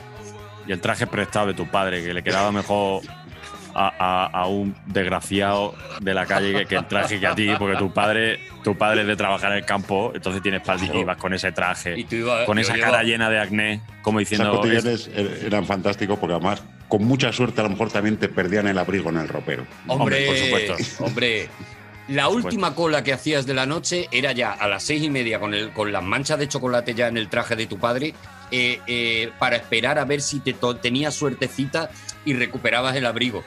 Y con eso te ibas a las ocho y media, destemplado a tu casa y decías, pues no puede salir malo el año, si es que, si es que lo he gozado Claro. muy fuerte. La verdad es que que ver no- otra vez. Digo, para bordar, ya, para terminar de bordar la noche, solo me falta vomitar delante de mi madre y que me cruce la cara. Y así podemos ponerle un lacito al 1 de enero. y acostarme hasta el 31 de diciembre ya. Porque yo Ya ya, no, quiero, no quiero saber nada más de este año. Oye, en ese año también, es que claro, eh, eh, Aznar es que hizo cosas, es que hizo cosas Sí. que claro, recordamos muy, Alguna. muy, muy fuerte. Fue el año también de la boda de la hija de Aznar en el Escorial. ¿Os acordáis Sí, esa fue boda? 2002 eso. También También, también, Hostia, también. una- bueno, fue una boda de Estado, prácticamente. Sí, que fue una boda de Estado mundo- que es curioso porque si tú vas viendo ahora las fotos de quién fue ahí, es raro el que no está en la cárcel. Claro. Tú Claro. coges esa foto y hay muchas desaparecido como en Regreso al Futuro. Pero en vez de muertos Se van borrando, en- ¿no? Están entre rejas, ¿eh? Madre Ojo. mía, esa boda. ¿A ti, ¿A ti te invitaron? ¿Qué qué? No, todavía no. Todavía no era, yo no tenía yo el estatus para. No tenías tú. sí. Ahora Todavía no era tan sí. importante. Sí, pero ya no sí, se casan. Pero aquella boda que aparte que fue muy cómica y que nos dejó momentos, yo recuerdo por ejemplo el que era el entrenador personal de Aznar, el que, Que murió hace poco. mazas, Que murió hace poco. así, pues hizo el paseillo delante de los fotógrafos y que como era un tío muy, muy extrovertido y iba a muchas entrevistas y era muy locuaz y tal, dije, haz algo, haz algo para los fotógrafos. Y efectivamente hizo el pino. Entonces, Oh. a un tío de cincuenta y pico años con frac, pasando Claro. por el Escorial, y, vale, pues hago aquí el pino. Y esa Yo hice foto el- está por ahí. No, yo hice el pino en la boda de la hija de Aznar. Pues eso Claro, es que eso ya, eso, eso ya es un epitafio, las cosas como son. Ya está. Sí. No, Pero, pero, esa boda creo- mm, también dio lugar a uno de los mejores espectáculos, creo que ha hecho Animalario, que es la compañía de, de teatro de Alberto San Juan y Willy Toledo. Entonces hicieron el banquete de la boda eh, de la hija de Aznar, creo que se llamaba o algo así. Está en YouTube. el- el ¿Una obra de teatro? y- Una obra de teatro que ellos eh, montaron en un salón de banquetes de Madrid, un salón de banquetes, no me acuerdo cuál era, del barrio Salamanca, uno de estos famosos. Entonces solo entraban 30 o 40 personas por función. Eh, en esa obra estaba también Javier Gutiérrez. ahora, y- ahora vendría muy bien una obra así. La verdad que sí. Y tiene momentazos, esa- esa- ese, ese montaje es extraordinario. Hay más bodas importantes ese año, ¿eh? Porque claro, ¿En la serio? Aznar ¿Te, se te comió todo. por, te, te estás Lo estoy tirando por, la el corazoneo, lo estoy tirando por el corazoneo. Me parece que este año, pero- pero este año se casaron, se casó gente para mí muy principal. Se casó Gente Jesulín muy principal. Ubrique, muy ¿Pero qué estás Jesulín contando? de Ubrique con la Campanario. ¿Belén Esteban? Ah, con Campanario. Ah, Con- no, no, con la- con, con- la Campanario. Vale, vale. Y se casó Sara Montiel con Tony Fernández. ¿Os acordáis de aquello? Oh, el cubano. Ese señor cubano que apareció y de Tony repente. Fernández, que era enorme. Era muy grande. Pero muy claro, grande. Pero Sara Montiel ya en el 2002 ya era una señora mayor, ¿no? Bueno, era una señora mayor y Tony sí. Fernández, bueno, un muchachito más jovencito y Ah, y con esto no queremos decir nada. no decimos nada y, y- y de ahí sale una de las frases que yo más veces he repetido en mi vida, que yo más veces he usado y es en el momento en el que, mm, claro, a Sara Montiel y a Tony Fernández la están persiguiendo los, eh, los, los- los reporteros para sacarles a toda hora. Tal. Hay un momento de acoso, de agobio, en el que Sara Montiel dice esta frase. ¿Cómo estás? Hola, yo bien. Tranquilos, tranquilos. tampoco es el Que hay plan. tiempo, hay. ¿Qué pasa? Tranquilos. ¿Pero qué pasa? ¿Pero qué va? ¿Pero qué pasa? ¿Pero qué invento es esto? ¿Pero qué invento es esto? Pero qué invento es esto, ha sido... Pero se mm, refería, se refería a la situación. a la situación, había un agobio y entonces dijo, ¿pero qué es esto? ¿Pero qué invento es esto? Y yo desde entonces lo he utilizado para cualquier situación de caos. Me parece que no hay manor- me- mejor manera. O sea, yo lo he dejado con parejas diciendo, lo dejo porque qué invento es esto. Me ha valido para todo en la vida. Lo he Para absolutamente como todo. comodín en la vida. ¿no? Mire, Que incluso- eh, le voy a pero- poner una multa, hombre, pero qué invento es esto. Pero qué invento es esto. Ostras. Te la quitan. Y de a lo mejor, no sé, estás en una reunión y se te, se te escapa un pedete. Pero qué invento es Podrías esto. también. Pero Claro. qué invento es esto. Se me ha escapado un invento, puedes decir también, si quieres. Estoy haciendo inventario. inventario de gas, lo que sea. Pero de verdad que a mí me flipó muchísimo esa, esa frase y la, la llevo, bueno, pues la, la llevo a muerte. ¿Qué más cosas pasaron? Que, en- que, que- que ella lo dijera ya en el 2002, cuando ella habría pasado por todos los carruseles de paparazzi y de situaciones de presión. De repente, ese día cayó en la cuenta. ¿Qué invento es? Es que Claro, la- se dio ella, ella misma cuenta se, se- se- se dio de. o sea, Sí, yo- atiende yo- que igual es un montaje, que igual no es por amor. Igual no es por ver. Es que es la época loca también, y por eso lo estoy tirando por ahí, del tema de la prensa del corazón. Es el momento de. Sí, el momento tómbola, ¿no? También. Claro, tómbola, el tomate, o sea, era eh, cuando ya la prensa del corazón va a machete en todas las televisiones a todas horas. Hay programas de corazón persiguiendo a los famosos, gente jugándose la vida tanto famosos como paparazzis para sacar una foto, unas imágenes, un tal. Sí, yo creo que el, momento burbuja inmobiliaria de, la prensa rosa o de, o de los programas de prensa rosa es en el momento en el que se empiezan a, a hacer famosos la gente que, que por sí mismo no tiene no tiene mérito de serlo, ¿no? Me refiero a en el, mo- Exacto, el momento en el que igual igual eso ya empezó hace ya más tiempo, ¿no?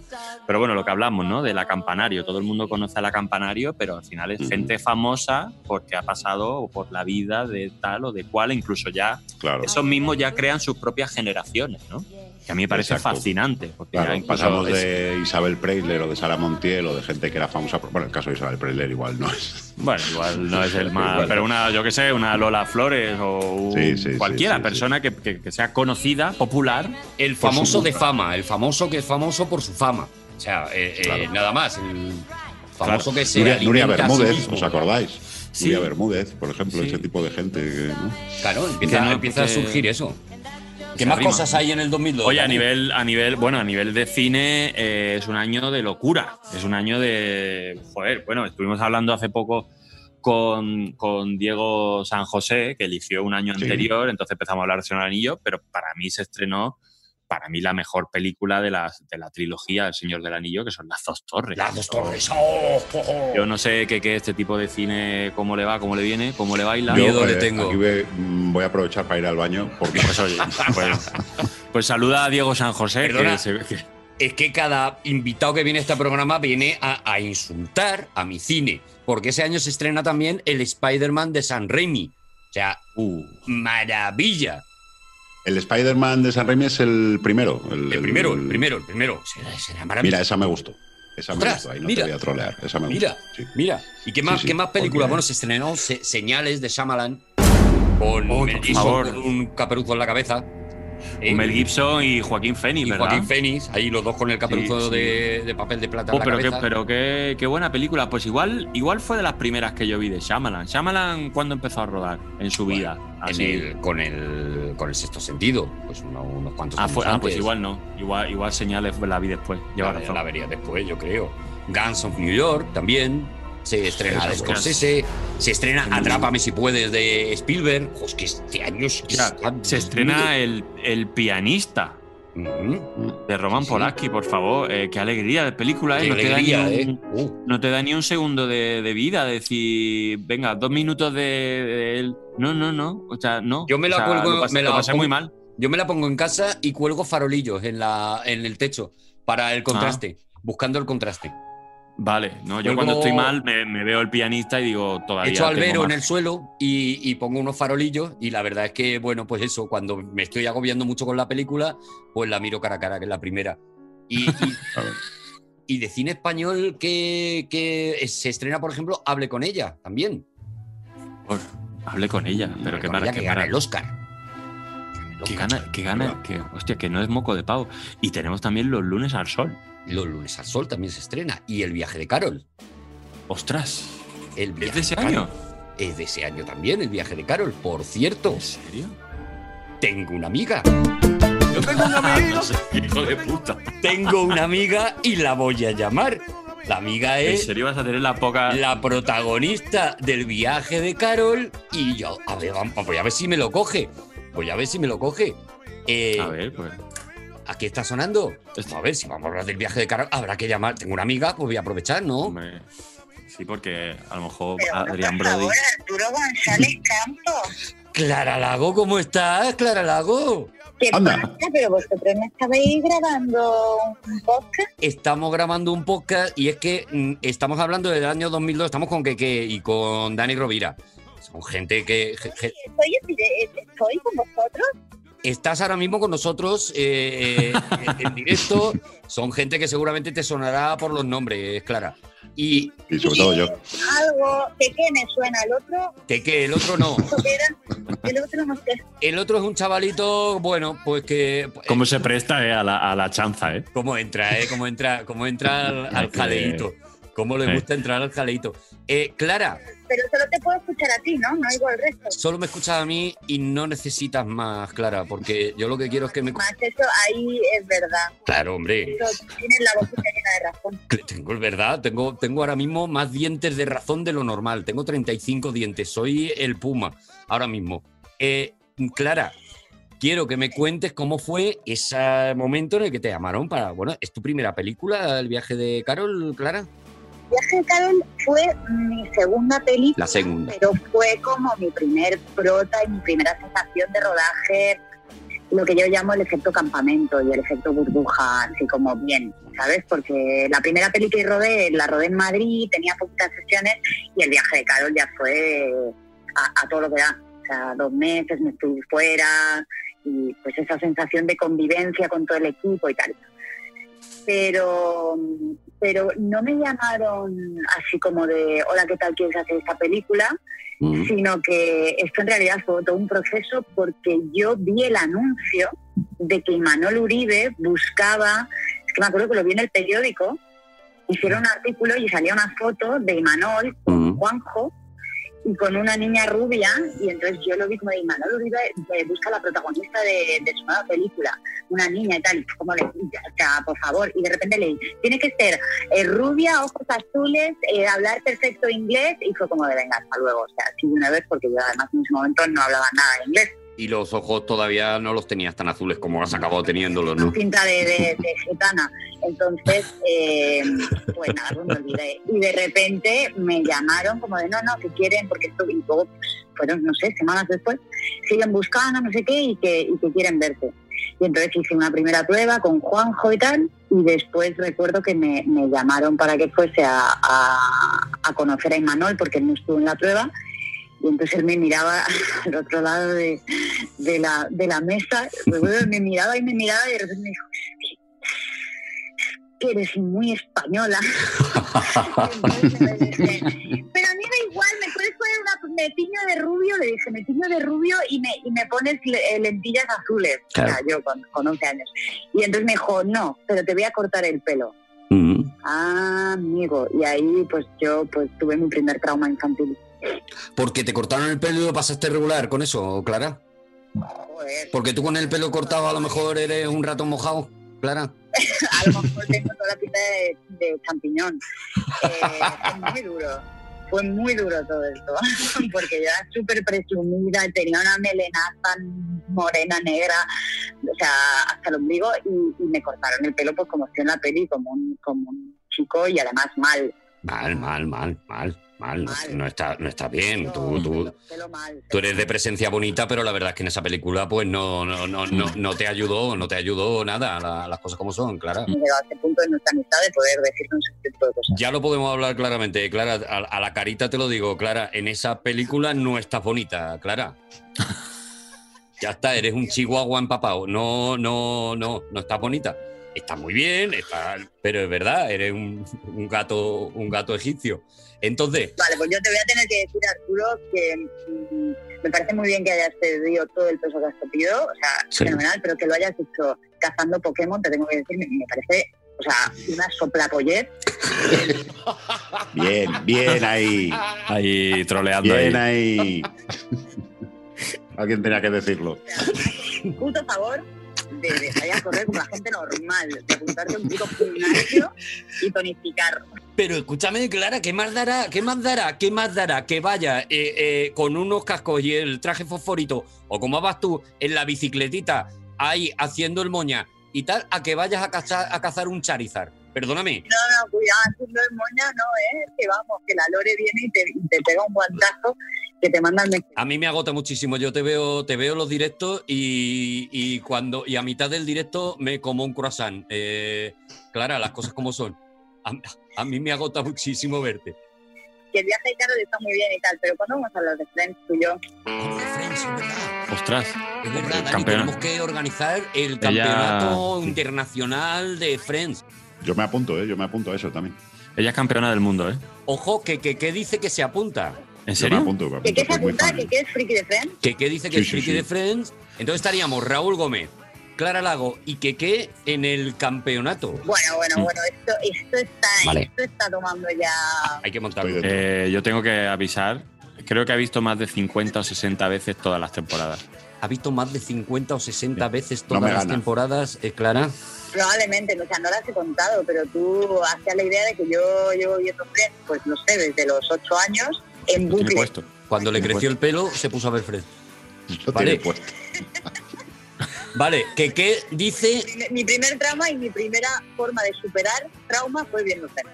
Keke dice, a mí no me gana. Con 50 o 60 No, no, no. veces por temporada, a mí no me gana. hay partido. Es que hace dos días por la noche he vuelto a ver 15 capítulos seguidos. Vale. Bueno, Lo pues vamos está. a organizar, Organiza, vamos a, organiza. a centrar Mi friend- fechas. hacemos un mi friends favorito. Exactamente, mi friend favorito, eh, eh, Clara Lago. Gracias de verdad por todo lo que le das al mundo, menos Mm. lo de la bicicleta. ¿Vale? Gracias. Igualmente a ti, menos lo de los Pokémon. Venga, hasta luego. Un beso, Clara. De verdad, no consigo tener ninguna conversación con un amigo que no acabe de mal rollo. No Que sé no cómo acabe lo hago. claro, lo que de te verdad. transmite. Bueno, ya está. Mm, mm, Hay previsto. Bueno, y, y creo que solo en Casa 4, que no podemos pasar este Hombre, programa sin decir que supuesto. solo en Casa 4 a lo mejor es de las cosas más innecesarias junto al dedo chico del pie que la humanidad ha creado. De lo que, ya más no estaba ni, que ya no estaba ni Macaulay Culkin. Pero es que si ya no está Macaulay Culkin. Oye, la tele, tú lo has apuntado antes. Estaba eh, lo de Tengo una carta para ti con Isabel Gemio, y aquello era bien hacía, bien. muchísimo. Yo lloraba mucho con lo de las cartas, porque salía un señor carta, que vivía en no sé dónde y le escribía la carta y no se habían visto en no sé cuántos años y de Sí. repente aparecía en el plató Mm. Isabel Gemio ponía así una cara... mm, no sabría Bueno, explicarte. de gemio, de gemio. De gemio, Claro, exactamente. gemio, claro, sí, sí. de gemio. Y decía, pues aquí está tu hermana. Aquí está tu hermana. Yo no sé, yo no sé si os pasa a vosotros en este tipo de programa. Bueno, este que era tengo una carta para ti, sí que estaba curradito de manera que no siempre era vergüenza ajena, era, mm, era muy lacrimógeno. Pero ¿cómo lleváis vosotros estos programas tipo el diario Patricia? Est- Estas cosas que Mm. ya no se hacen. Yo ahora de vez en cuando, eh, los domingos o los sábados por la mañana, te echan un zapi así de estos de Antena 3 de hace 15 y dices, ostras, cómo se la jugaban con estos eh. programas, ¿eh? Lo llevaba un poco regulero. Pero no mirabas, no mirabas con la mano así como quería, como que no podías tampoco apartar la mirada. ¿Qué, qué- qué tipo de fenómeno es este, no? El de la vergüenza. Es que es por, eh, claro, es, que es vergüenza ajena por un lado, ah, el alipori, ¿no? Esa palabra tan bonita. Y por otro lado, la pornografía emocional. Eh, a mí me gusta más la otra. La otra, ¿no? La otra es más. Bueno, no lo sé. la Yo otra creo. es yo- yo- gente follando, quiero decir, pero es que esto ya es demasiado. Esto. Vale. ¿Y lluvia de estrellas? Hombre, yo clásico. muy fan. Yo muy Con fan. Bertino Osborne, ¿no? En aquella Bertino época. Borne, perdóname. Era de y aquella con época, Este, de- Y con este temazo. Hay una estrella, si lo deseas, brillará.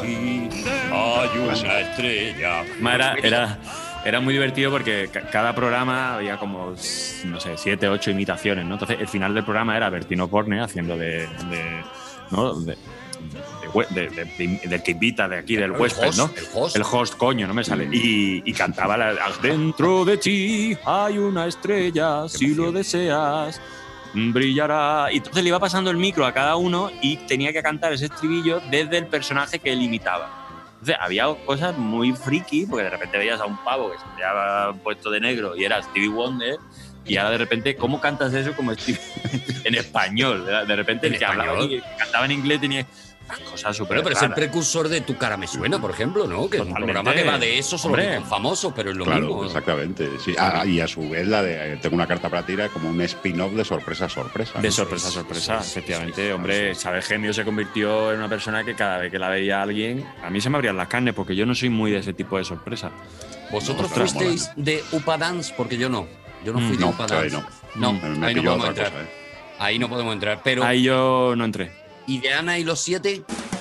menos No, aún. no. Ana y los Si siete entra- Upa tampoco. Dance todavía alguna vez sin sonido puede que haya caído. Pero... Sí, de hecho, Upadam, Sin sonido. pues, te- te- los actores, ¿no? Eh, el, el, el Puyol, un momento, el- un momento, Dani. Sí. No, no, no, no, no indagues, no indagues. Dani, Arturo.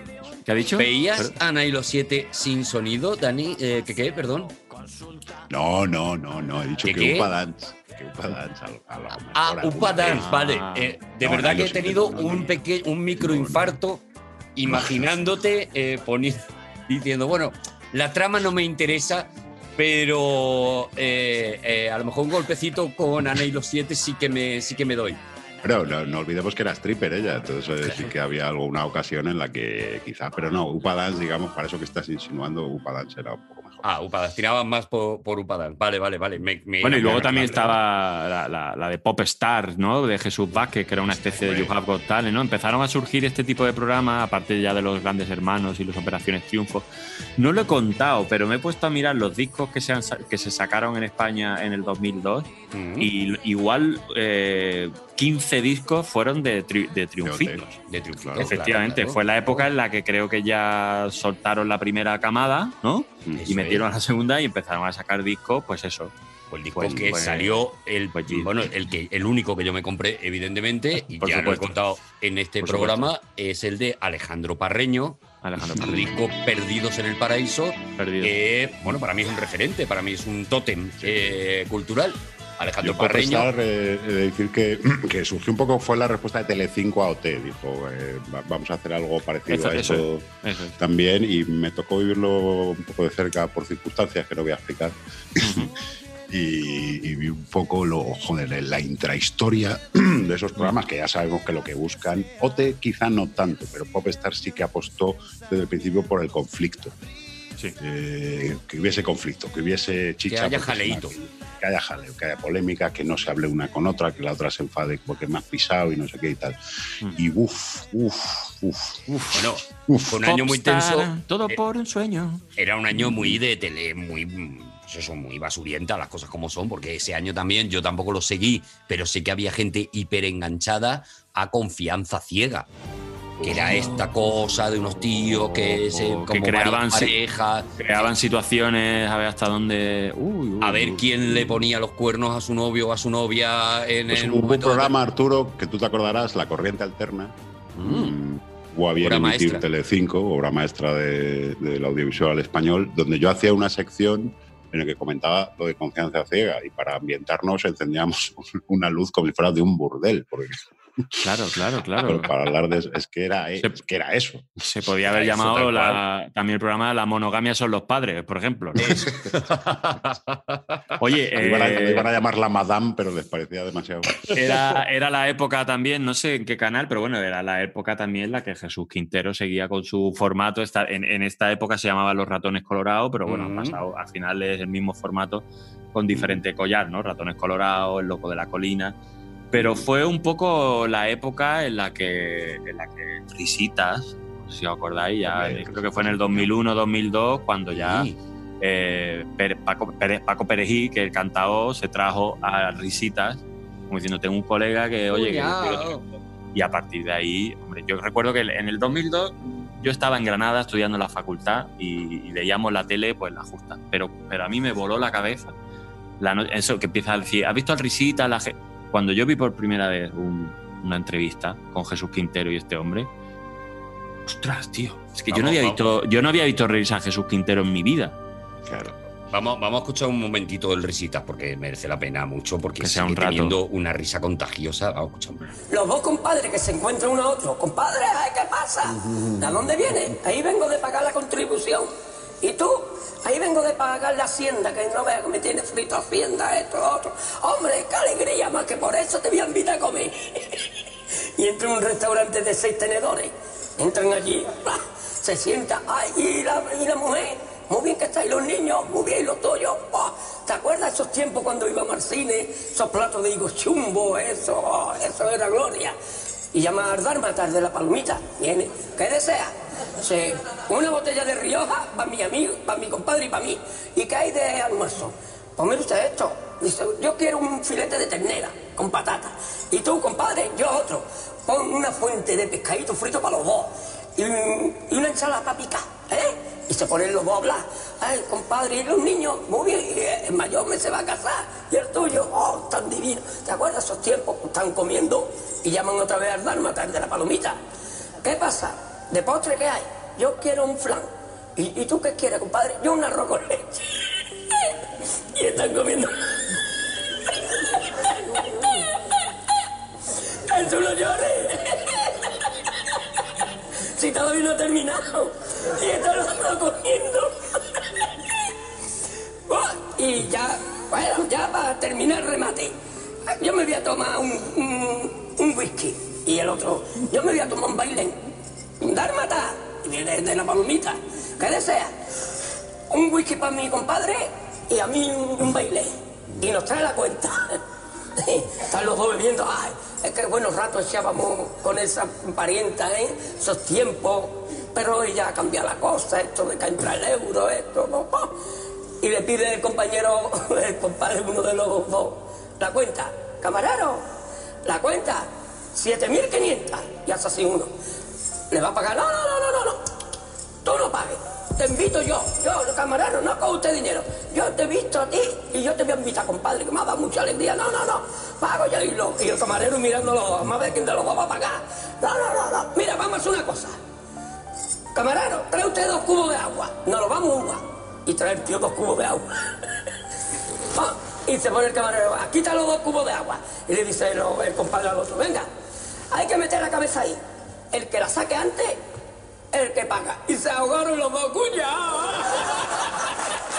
No eran duros para pagar, cuña. Yo no sé si Risita sabe que es un fenómeno internacional, porque tú te Es un metes meme, en ¿no? YouTube. No solamente es un meme, hay un montón de vídeos que lo que hacen es, en YouTube, que lo que hacen es subtitular lo que supuestamente está diciendo el Risitas con temas de actualidad y van contando cosas y los americanos flipan con ese señor, que no saben quién es, un señor ahí sin dientes que se ríe muy contagiosamente y le van poniendo debajo subtítulos de cosas que están pasando allí en Estados Unidos. Y me dijo, Yo creo que "No, el, el primero que salió fue el del reboot, ¿no? De Spider-Man. Sí, que, sí, sí. Que de repente era como, pero un reboot, reboot. Aquello era maravilloso. Y el cuñado El era el re- es- Jesús era el reboot. Claro. El risita para ellos como la escena del hundimiento para nosotros, ¿no? Que la podemos utilizar para todo. Eso es, eso es. Pues, pues eso, lo mismo, la escena de, de Hitler enfadado, pues eso hacen ellos con el Risitas contando un chiste. Por cierto, de ese programa Ratones Colorados sale mi canción favorita del 2002. Bueno, tengo dos, como siempre, yo hago trampa, ¿vale? tengo dos, ¿vale? Ese año sale un disco que no sé si es mm, suficientemente conocido o no. Para mí es un disco fundamental, es uno de los discos que más me gusta. Es el disco Lo que me dice tu boca de Javier Ruibal. Es un disco que yo me he gastado entero. Oh. Qué bonito. Entero. Es una preciosidad, un disco en directo, grabado a base de di- di- distintas actuaciones de, de Javier Ruibal eh, eh, eh, por, por- por- por todo, por varios locales. Y en la, el- para mí tiene la esencia del Ruibal más bonito, más tal. Yo, mi canción favorita, una de las dos de 2002, es precisamente, aunque ahí está incluida también la canción de Ratones Colorados, por eso lo saco ahora, la canción que se llama Lo que me dice tu boca. Si no te pinto bonita, no es porque yo no te quiera. Que si te pinto igualita, igual son ocho que ochenta. Que contigo nunca me salen las cuentas. De tanto quererte tanto, tanto más daño me harías. Ni soy dueño de mis días, ni mi vida es lo que era. Pero yo me moriría si te fueras. No puede ser que me dejes, que yo ya no pinte nada. Y como un tonto de babas, te lloré por las esquinas. Como un niño derramando es. lágrimas de tinta. Y todo el puente de Brooklyn. todo el puente de Brooklyn. Los Londres y los París. Los Londres y los París. a mí ya nada me dice lo que, a mí ya nada me dice Este es el mío, este es, este es mi tema de... de- No lo imitas no lo imitas mal, ¿eh? Está para tu cara me suena, ¿eh? Te iba a decir. Esto es- que, no me, que, que no me pongáis la cante entera. Que Mira, si tú fueras. coge Si que- tú que- fueras. el que- que- y la liamos. que- que- que- que, vamos a ver, si, si Arturo fuera tu cara me suena, ¿qué personaje vamos? Venga, eh, personaje que creo que. Que Yo que- iría que, bueno, a tu cara no apetece, pero si Ru- quieres. Ru- Ruibal, o sea, lo tienes que hacer. Igual, eh. Pino, Pino Danjo. Pino, Pino Danjo. A seccare in discoteca con lo sguardo da serpente nei miei foto spirinato, lei ci ho fatto un piramento, l'ho guardato Bueno. mai guardato e mi sono scatenato, Fred Astaire al mio confronto era statico Pues y abierto una que no vamos a poder cerrar. No sé, pero, pero un bacio en boca. Es que me la sé, es la única canción en italiano que me sé en la vida. Hostia, muy bien. Claro, me, me has tirado, me has tirado, me, Claro. me has Oye, ¿te tirado puedo nombrar el un- mundo un- oliendo a pis. puedo nombrar un disco de 2002 que es verdad que, que a lo mejor quedó un poco diluido porque es verdad que en 2002 prácticamente solo se vendía, ya empezaba lo de la música, empezaba a tambalearse y ya casi solo se vendía si eras de OT. Triunfitos. Pero en el año 2002 eh, saca Extremo Duro yo Minoría Absoluta. discazo, ¿eh? Discazo con canciones ahí como Stand By, eh, como La Vereda de la Puerta de Atrás. Probablemente sea el Un himno, ¿eh? Extremo Duro. Y que, bueno, a fuego también y otras más eh, le- poéticas como Hoy te la meto hasta las orejas. Sí, señor. Qué bonita. qué Por lo que sea, vamos a poner la de la vereda mejor. Si no fuera porque hice colocado el camino de tu espera, me habría desconectado. Mirarte desde fuera y dejar que te tocara el sol. Y si fuera mi vida una escalera, me la he pasado entera buscando el siguiente escalón. Convencido que estás en el tejado esperando a ver si llego yo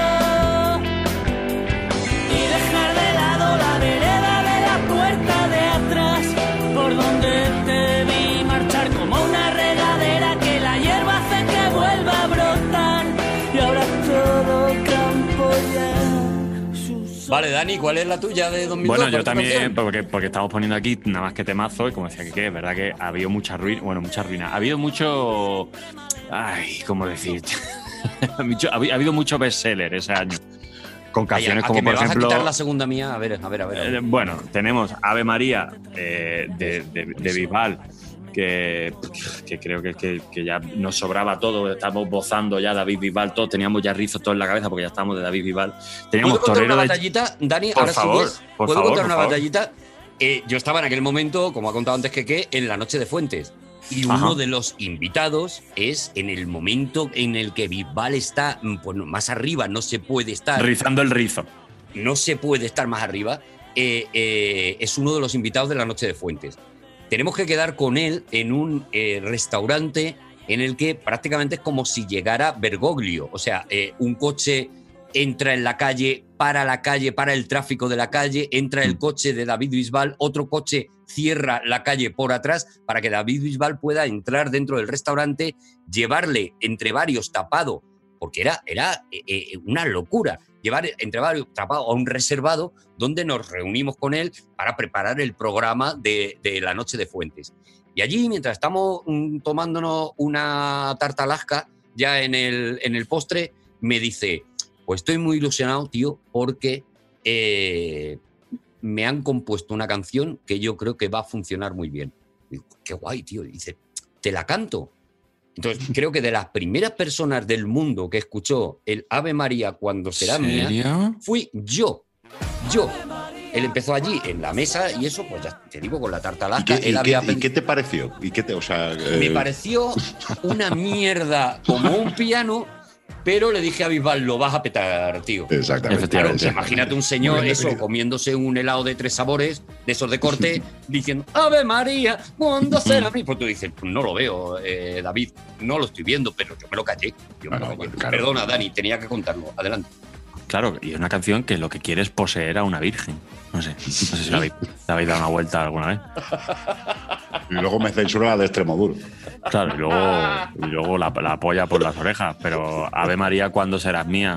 Pero si te lo dice Bisbal, pues dices, Bueno. bueno, pero... eh, y bueno, es que- estuvo también la canción esta de que la detengan, era como venga, canciones machaconas como Camisa Negra, machacona, la camisa o la de negra. Nada de esto fue un error, ostras, o colgado en tus manos, yo creo que fue el año más machacón. Es verdad, Ah. es, el, es el año de es el año del cosa. martillo pilón, ¿eh? Es del musical. año de Martillo Piló, pero bueno, también fue el año en el que Nora Jones sacó ese pedazo de Mm. disco con canciones como Come Away With Me o Extreme, More Than Words. Todo el que ha empezado a tocar la guitarra alguna vez ha intentado meterle mano a esa canción. Pero después de este repaso, yo me quedo con una canción de un disco que sacó Aute.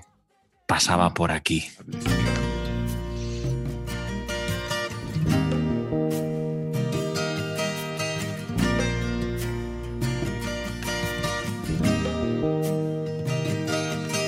La hora fue sin duda lo que me hizo subir al ver a una encendida la luz en la ventana de David. No pienses que te espío, no llego a ser tan ruin. Es torpe que tú creas que quiero sorprenderte en un desliz. Y bien qué tontería, no soy nada sutil. Si yo solo pasaba, pasaba por aquí, pasaba por aquí. Ningún teléfono cerca y no lo pude resistir. Pasaba por aquí. Y ojo al que saca Rocío Durcal eh, de rancheras, ¿eh? Hombre, claro. Y nos deja, se marca un concierto ella sola. Madre mía. especial Rocío Durcal y sale ella y ningún invitado. Ella nada más. Claro, pues si es especial Muy Rocío fan, ¿eh? A mí, yo, a mí me, me decepcionaría que de repente saliera cualquiera. Yo quiero ver a Rocío Durcal. Vale, yo voy a terminar. eh, veo todas tus canciones machaconas eh, y, la, y doblo la apuesta con. Cuidado que te creo vas a que hacer daño, ¿eh? Que te vas a la daño. canción que inmediatamente que la escuchas, inmediatamente te sientes transportado, te sientes convertido, te sientes eh, invadido por una alegría magnífica porque de todos los triunfitos que sacaron disco quedaron un poco los recuelos que no daban pa disco Sí. y formaron fórmula abierta Hombre. con el más y quiero, quiero Uf. más de lo que tú me das. ¡Oh! Los, sí, los desechos de tienda, que se llama. en- Eso es el recuelo, la rebaba, que, que es una palabra que tú utilizas mucho, que qué. La rebaba, pero este tema me parece maravilloso. Es Era, era fórmula abierta, como ¿Fórmula diciendo, abierta? Seguramente irán entrando y saliendo. Gente. Claro, los menudos, los, como los menudos. Era un poco pues eso, pues el desecho de tienta iba, iba entrando ahí, pero nos dejaron este de- temazo. Eh, me- me- son vamos, compro todos vuestros temazos, pero dejadme reseñar que también fue el año de Cábalas y Cicatrices de Javier Crae, Toma. que es un gran disco, y de Pájaros Mojados de Quique González. Ostras. Canciones como Mis camiseta mojada, aunque tú no lo sepas. Ostras, claro que era Quique González. Bueno, era así, Quique González y luego Enrique Urquijo Sí, luego Enrique la Urquijo, compartieron, ¿no? La, le dieron cada uno su toque, ¿no? ¿Cuál de cábalas y cicatrices te gusta más? Eh, de cábalas y cicatrices, eh, joder, también es jodido elegir, pero bueno, eh, vecindario, está bien, hombre, como Ulises. Como Ulises. Como Ulises. eh, eh, abajo, el, no, abajo el Alzheimer. Abajo el Alzheimer. eh. sí. Sí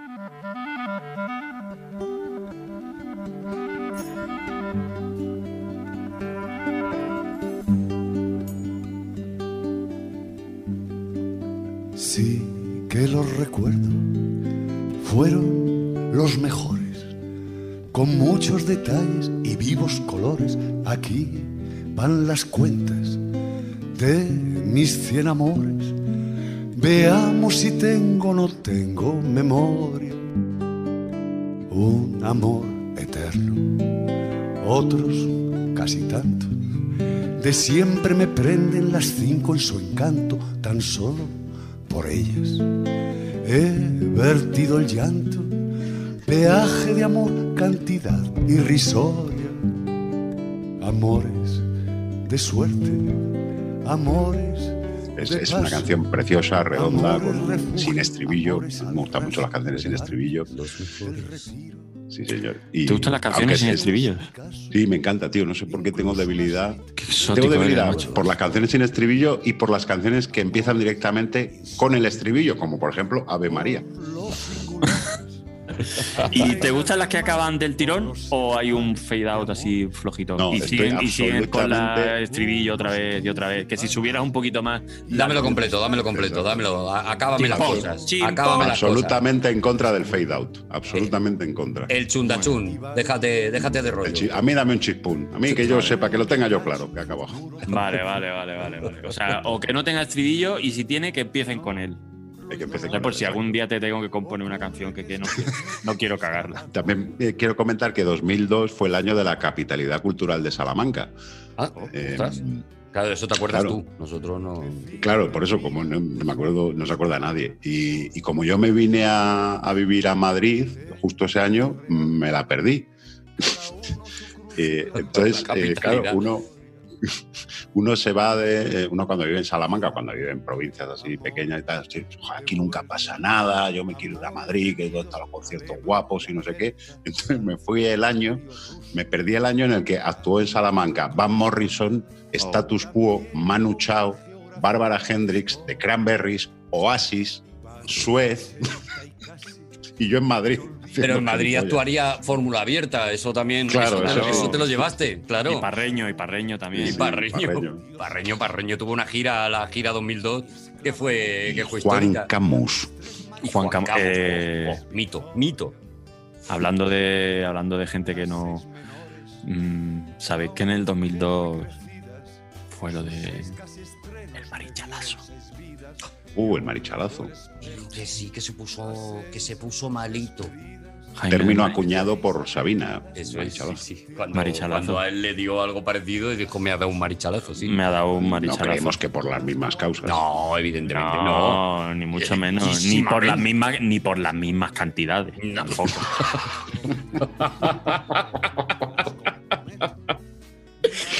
Yo creo que estamos en un momento ideal para irnos. Eh, eh, Dani, ya con la que has liado. ¿Tú, Bueno, tú yo- cómo lo ves?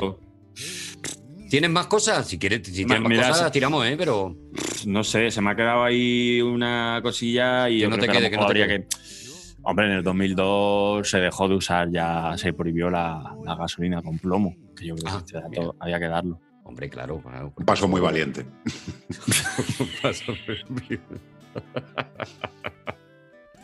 Porque se ve que el plomo hace, hace falta en toda Asia, que es donde lo están usando ahora. Bueno, Claro. total. Claro. Oye, eh, ¿qué qué? Despide el programa, tío. Despídelo, ya, te, te- ya, di lo que te dé la gana y. Bueno, eh, pues hasta aquí mi año favorito, ¿no? Un repaso, en este caso por el 2002, el- un año que cambió nuestras vidas económicamente, eh, también culturalmente, eh, también socialmente. Y os recordamos que ya tenéis disponible este y todos los programas anteriores en todas las plataformas y que podéis suscribiros y darle, darle like. Suscríbanse y denle like.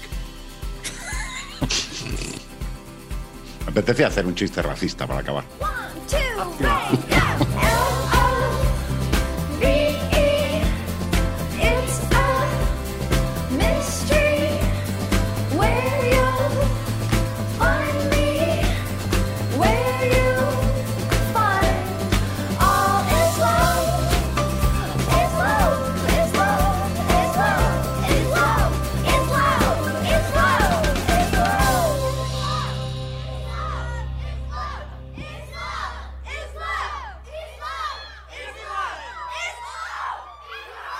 Todos los episodios y contenidos adicionales en podiumpodcast.com y en nuestra aplicación disponible para dispositivos iOS y Android.